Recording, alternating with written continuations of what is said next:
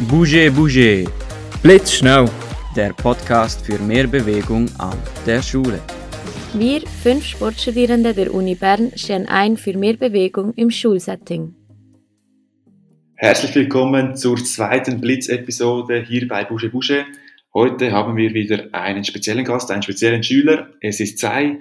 Er ging zu mir in den Sportunterricht und hat sich dazu bereit erklärt, mit mir das Gespräch zu führen.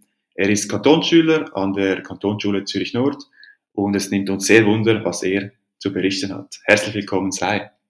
Hallo Florian, danke schön für, das, für, die, für die Möglichkeit, für das Interview. Ja, sehr gerne, danke dir. Ja, die erste Frage gleich zu Beginn. An was denkst du, wenn du Bewegung hörst? Also für mich, wenn ich den Begriff äh, Bewegung höre, denke ich als, als erstes an eine, an eine körperliche Aktivität, Mhm. wo man ähm, Energie verbraucht. Und halt ein typisches Beispiel, ähm, sicher da, das Fortbewegen. Also Mhm. das denke ich als erstens. Aber ähm, ein großes Thema spielt auch Sport, würde ich sagen, wenn ich also wenn ich äh, den Begriff Bewegen höre. Okay, schon eine sehr wissenschaftliche Antwort. Genau. Da, Hut ab, okay, sehr gut. Jetzt für dich Bewegung, du hast gesagt, ähm, Sport gehört dazu, aber eben auch Energiebereitstellung. Genau. Was für eine Beziehung hast dann du zur Bewegung? Machst du gerne Sport oder mittelmäßig? Wie sieht es aus? Ähm, also bei mir war das so, schon von klein an, ähm, als ich ein kleines Kind war, war ich eher einer, der gerne draußen war, anstatt zu Hause vor dem Fernseher. Habe, war immer, also vor allem im Sommer sowieso, auch im Winter ging ich gerne ähm, draußen mit meinen Freunden spielen und auch jetzt äh, mache ich sehr gerne Sport. Ähm, habe schon äh, verschiedene Sportarten ausprobiert, gespielt und im Moment ähm, spiele ich aktiv Golf und Badminton. Mhm. Du hast erwähnt, früher in der Kindheit gingst du oft draußen spielen. Genau. Jetzt in der heutigen Zeit hast du gesagt, ist es eher wirklich Sport, wenn du Badminton spielen gehst oder Golf. Mhm. Hat das abgenommen? Gehst du nicht mehr draußen mit Freunden auf Ja. den Fußballplatz und verbringst dort die Zeit? Das auf jeden Fall. Also als Kind war ich wirklich, also, also Vergleich, äh, im Vergleich zu jetzt viel mehr draußen. Mhm. Jetzt hat es äh, sicherlich abgenommen, ja. Okay. Und was denkst du, wie viele Minuten verbringst du in Bewegung pro Tag? Was denkst du da? So eine Schätzung. Ja, vielleicht so eine Stunde oder so. Okay. Und denkst du, oder vielleicht weißt du das auch, was sind die Empfehlungen von der WHO, der Weltgesundheitsorganisation? Hast du dir das schon mal überlegt oder hat es dir schon mal jemand gesagt? Hast du da äh, eine Ahnung? Ich schätze vielleicht ja, eineinhalb Stunden, zwei Stunden pro Tag. Ah, das ist ein bisschen zu viel. Wir wären schon zufrieden, wenn es mit einer Stunde 60 Minuten Bewegung pro Tag wäre wünschenswert. Da bist du eigentlich gut drin, wenn du, also ja, wenn das so, so auslebst, wie du das jetzt hier gesagt hast.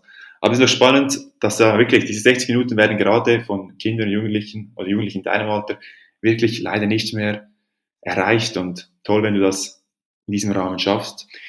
Gut, dann kommen wir doch ein bisschen weg von diesen Bewegungsempfehlungen. Mich würde es wundern, inwiefern Bewegung bei dir an der Schule ein Thema ist. Bewegung an der Schule, also ja, sicherlich haben wir haben ja drei Lektionen pro Woche einen Sportunterricht, wo wir uns bewegen müssen in der Schule, auch wenn wir sonst nicht äh, wirklich bewegen. Und außerhalb der Schule bietet ja die Schule noch Freifächer an, wo man sich anmelden kann. Aber sonst Bewegungspausen gibt es ja in der Schule nicht wirklich. Also es ist ja so, also ich bin jetzt einer, der in der Pause gerne aufsteht und zu den Kollegen geht und mich ein bisschen im Klassenzimmer rumbewege. Aber Mhm. von der Schule aus wird ja jetzt nicht wirklich gesagt, jetzt in der großen Pause, in der großen Pause soll man sich bewegen oder alle nach, nach draußen gehen oder was auch immer. Und halt die Beispiele von, von Stehpulten, also die Lehrer haben ja jetzt eins, also ist ja jetzt seit letztem eingeführt worden. Aber ich sehe Mhm. jetzt ehrlich gesagt auch nicht viele Lehrer, die mal zwischendurch aufstehen und etwas, also am Computer arbeiten.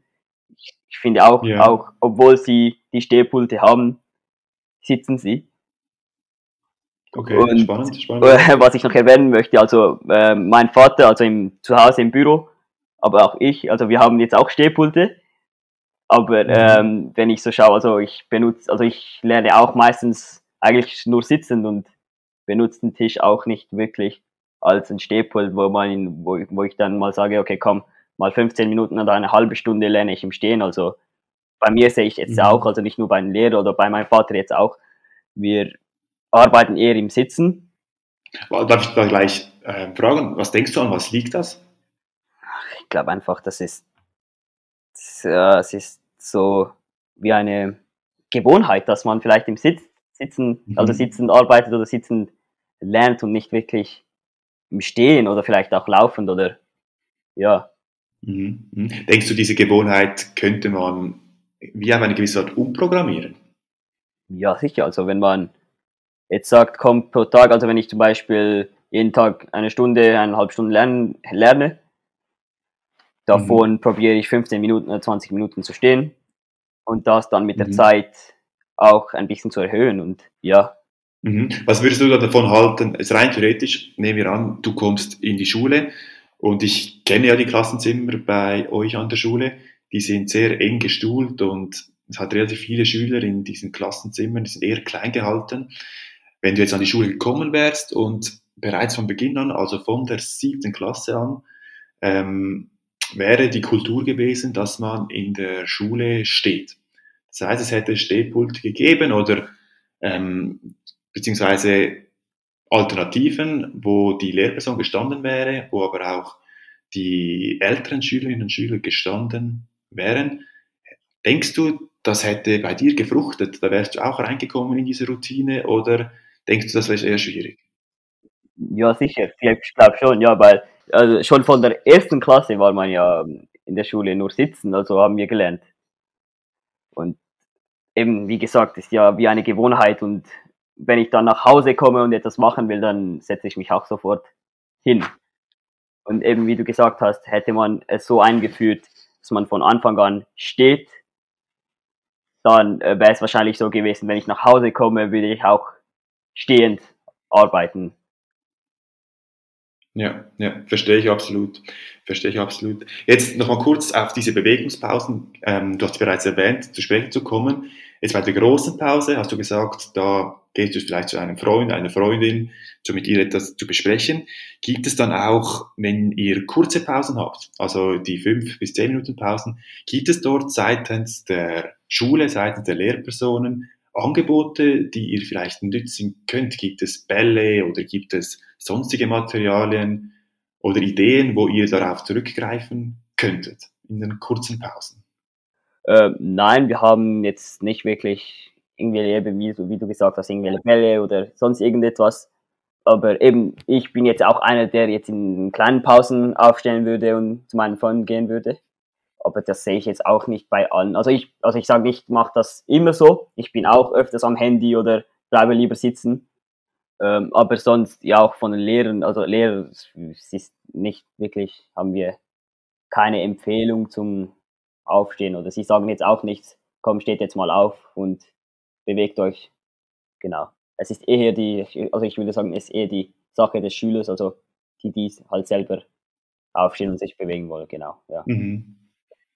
Okay. Dann in diesem Rahmen vielleicht auch, ja, wurdest du, ich nehme jetzt nicht an, oder wurdet ihr mal seitens der Schulleitung, seitens vielleicht auch der Sportlehrperson, die man hier in die Verantwortung nehmen kann, über die negativen Aspekte von diesen lang andauernden Sitzzeiten informiert?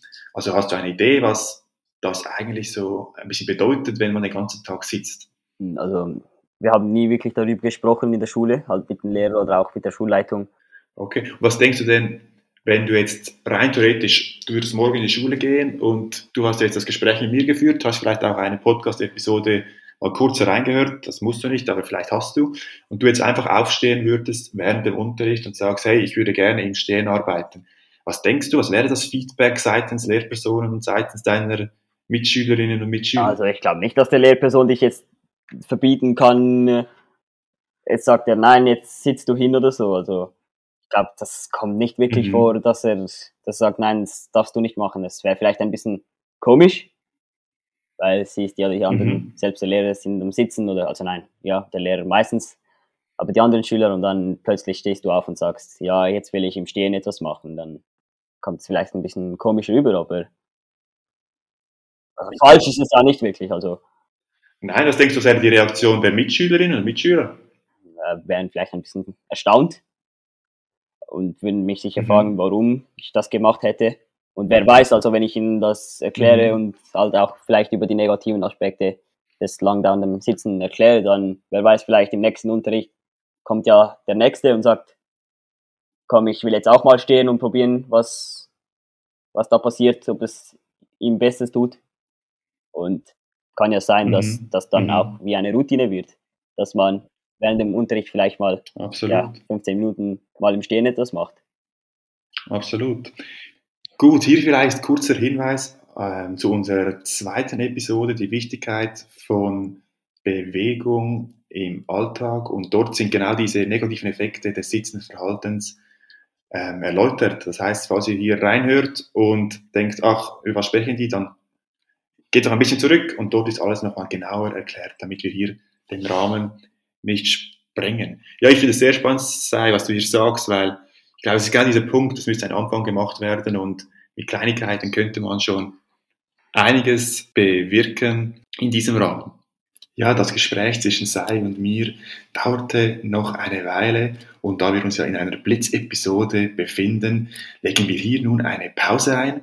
Das ist nicht weiter schlimm für euch, denn nächste Woche gibt es den zweiten Teil des spannenden Gesprächs zwischen Sai und mir. Unter anderem philosophieren wir über die Jugendlichen und wie diese zu mehr Bewegung animiert werden können. Und des Weiteren ist auch der bewegte Unterricht ein Thema, das wir zusammen diskutieren werden. Ich hoffe, ihr seid auch dann wieder dabei, wenn es heißt Bouger Bouger, der Podcast für mehr Bewegung an der Schule.